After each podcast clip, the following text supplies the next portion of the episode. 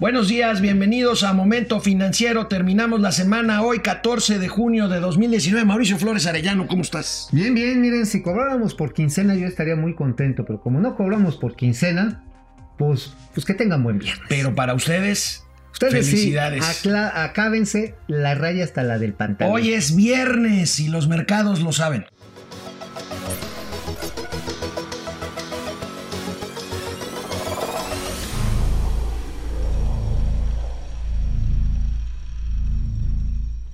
Querido amigo, ayer adelantábamos que el presidente de la República se reuniría con la cúpula mayor de empresarios de este país, con el Consejo Coordinador Empresarial y con las 60 principales empresas de este país agrupadas en el Consejo Mexicano de Negocios. Se anuncia una inversión de 32 mil millones de dólares para este 2019. ¿Qué tal? ¿Cómo estás, mi querísimo Alex? Otra vez. Eran como 31.150 millones de Bueno, pues es lo mismo, cerremos en sí. 32 mil. Es, es una cifra parecida a la del año pasado. Cada año se hace este anuncio, ¿no? Sí, claro, es el CAPEX. El cap, ¿Qué es el CAPEX? Oye, bien elegante, ¿verdad? El CAPEX. Ay. El CAPEX. Ay. Ay. dolor. No, el CAPEX no es ese, no. Es la inversión que se hace en activos fijos y este es, digamos, sus iniciales que se le ponen en inglés. Pero finalmente es la reinversión que se hace en planta, en equipos de transporte, en arreglar oficinas, en renovar sistemas, todo lo que es capital fijo de una empresa es lo que se le van a meter las 60 empresas más importantes que están en ese consejo. Así es. Pero a ver, yo quiero hacer una precisión. ¿Esto nos va a sacar de la barrena de caída económica que estamos registrando? No creo.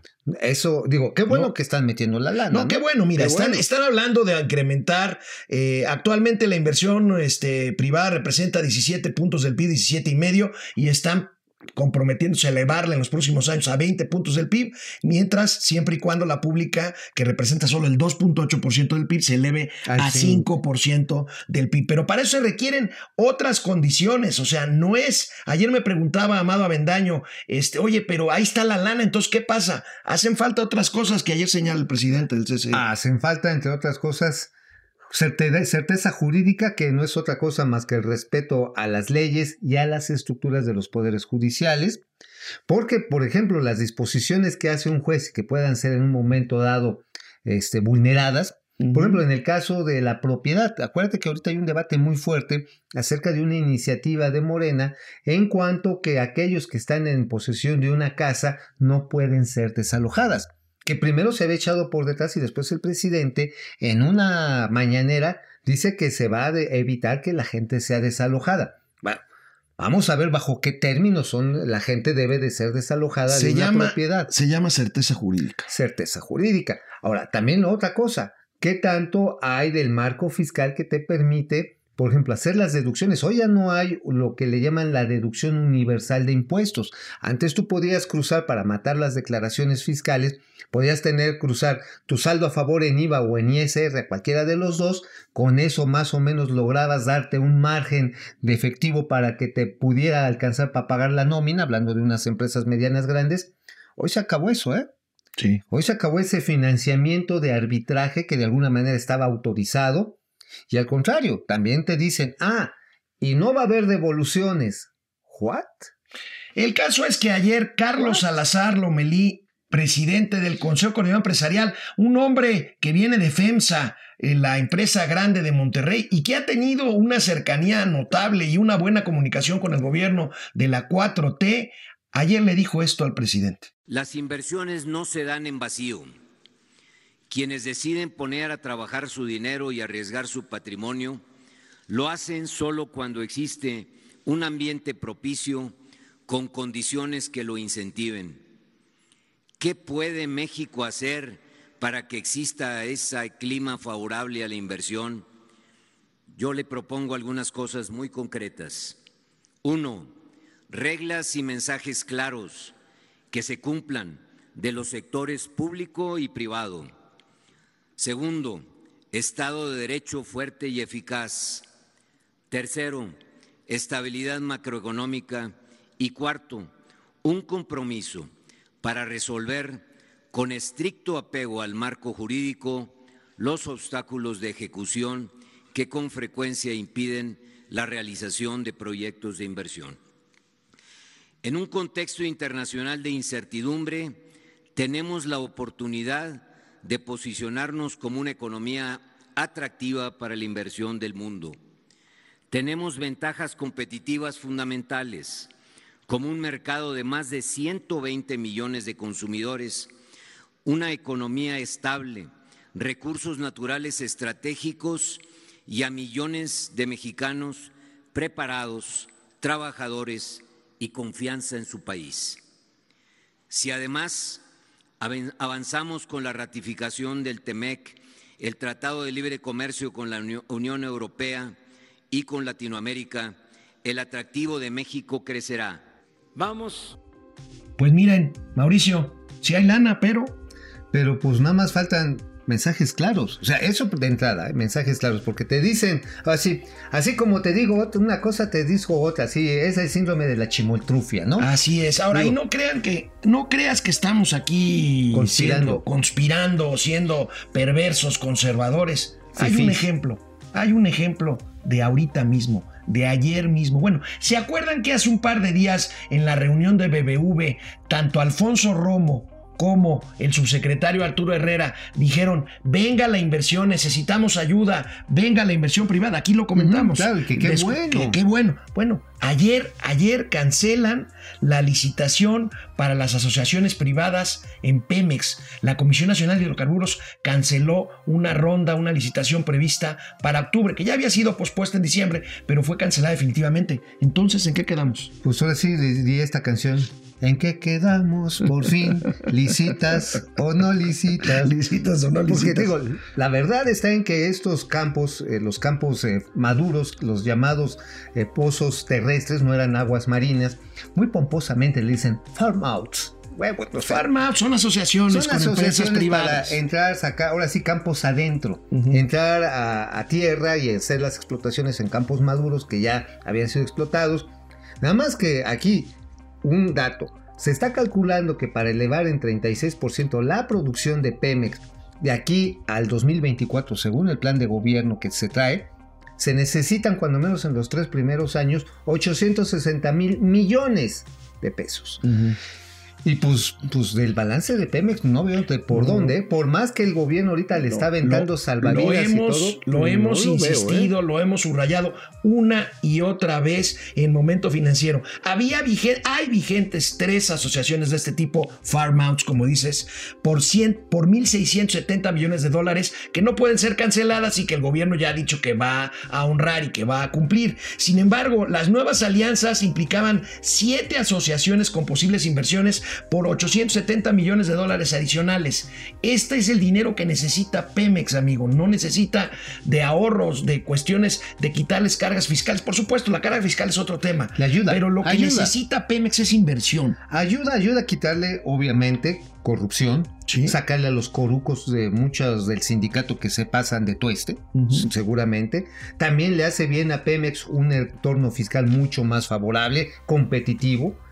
Pero lo que no le ayuda ni a Pemex ni a las finanzas públicas es dejar de comprar medicinas, dejarle de dar dinero a las estancias infantiles. Para pasar esa lana. Cortar apoyos al arte, a la cultura. Con todo de que Susanita Zabaleta estaba muy feliz. Ay, sí, vamos a Ah, ¿te acuerdas aquel video de que qué bueno, de que la cultura por fin? Bueno, pues.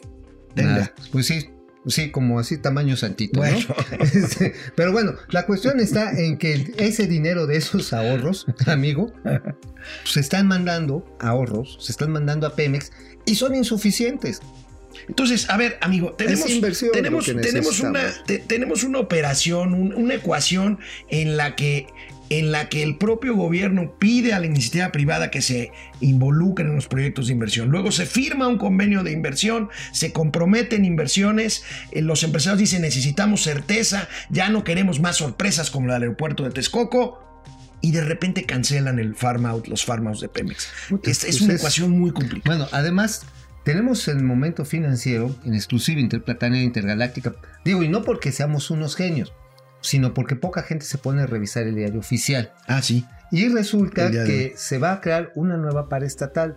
con patrimonio propio, organización descentralizada para manejar el, ahora sí que lo que le llaman el conducto transísmico, el, eh, ahora sí que el conjunto de servicios y de desarrollo entre Salina Cruz y Minatitlán. El istmo de Tehuantepec. El istmo de Tehuantepec. Eh, este corredor multimodal, que así se le está denominando, va a tener personalidad propia, ¿eh?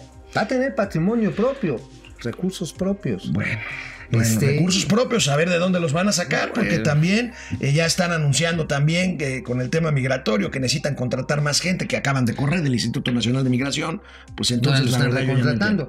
Oye, ¿no sería bueno que en una de esas, este, pues de esos compromisos que dijo el canciller Marcelo Ebrard que Estados Unidos le iba a meter 2.400 millones de dólares, 2, millón, 2 billones de dólares, 2.400 millones de dólares al sureste mexicano, pues que le metiera esta paraestatal mexicana?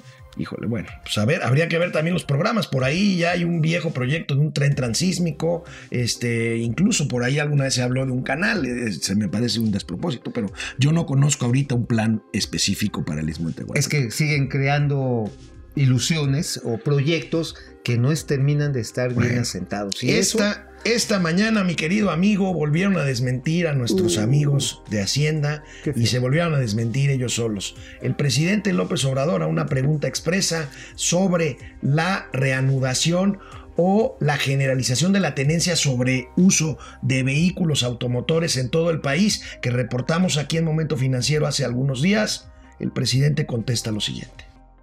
Eh, aprovecho para informar de que no se va a imponer la tenencia porque es increíble eh, cómo inventan cosas nuestros adversarios, los de el Partido Conservador. y muestran del cobre. No cabe duda de que la verdadera doctrina de los conservadores es la hipocresía y son muy cretinos, con todo respeto. Em, digo esto porque ahora que estamos eh, defendiendo a México, defendiendo nuestra soberanía, en vez de cerrar filas y de ayudar, están apostando a que nos vaya mal. Desde luego, no todos. Híjoles, qué coscorrón Alfonso Ramírez Cuellar. Ya es cretino. El, el- Eh, Es el cretino y conservador. conservador. Además, es adversario político. Alfonso Ramírez Cuellar es uno de los integrantes más, más prominentes de Morena. Es el coordinador de la. ay, es que presidente de la Comisión de Presupuesto y Cuenta Pública de la Cámara de Diputados. Perdón, eh, es el que, Me decide. estaba hablando Alfonso. Ya te está diciendo Me está cretino. diciendo, sí, me está diciendo. ¿y por qué me Yo no dije eso. cretino? Bueno, el propio subsecretario de, de Hacienda y Crédito Público, Arturo, Arturo Herrera, fue el que planteó la posibilidad de volver a cobrar el impuesto a la tenencia vehicular por, Ramírez- todos, por todo el país. Y Alfonso Ramírez Cuellar apenas esta semana también lo volvió a reiterar porque generaría, así se dijo, recursos adicionales por 130 mil millones de pesos. Yo en lo personal estoy en contra de la tenencia, ¿eh? En contra de la tenencia porque ya pagas ISR, pagas IVA, pagas este, un montón de impuestos con la adquisición de vehículos nuevos, más aparte tienes que hacerles verificaciones. La carga fiscal de un vehículo en México es entre el 45 y hasta el 50% según el motor, porque además en esto hay que incluir lo que estás pagando de impuestos en gasolina.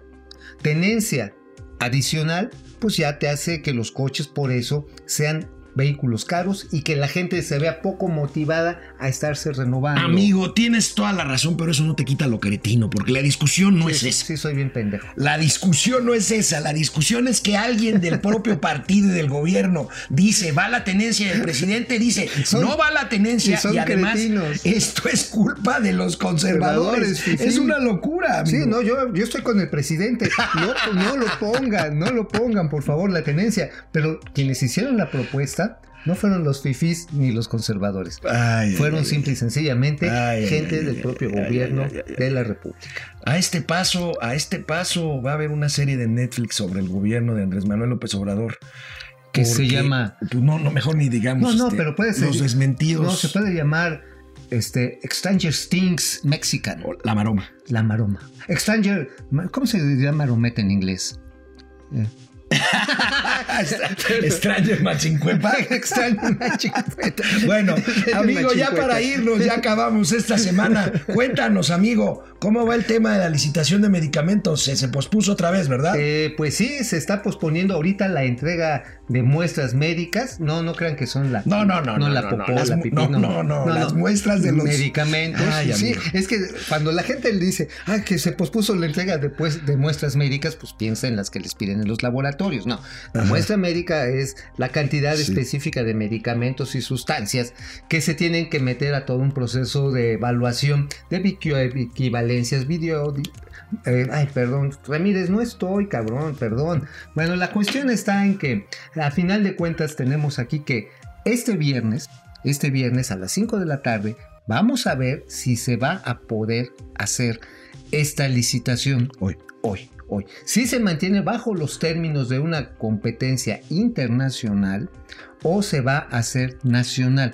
Eso no lo sabemos, Alex. Eso no lo sabemos. O sea, realmente la industria está así Yo lo único que sé, amigo, es que vamos tarde, está terminando el primer semestre y estamos ante un grave y real riesgo de desabasto para el segundo semestre. Bueno, y lo platicamos aquí Sí, y lo sí, anticipamos y no se han Espe- resuelto. es- esperemos que no. Y no, No, se han resuelto los 30 mil trámites que siguen atorados en la Comisión Federal de Protección contra Riesgos Sanitarios. no somos cretinos, no deseamos que esto suceda, pero parece que puede suceder. Bueno, amigo, nos vemos el próximo lunes. Nos vemos, cretino.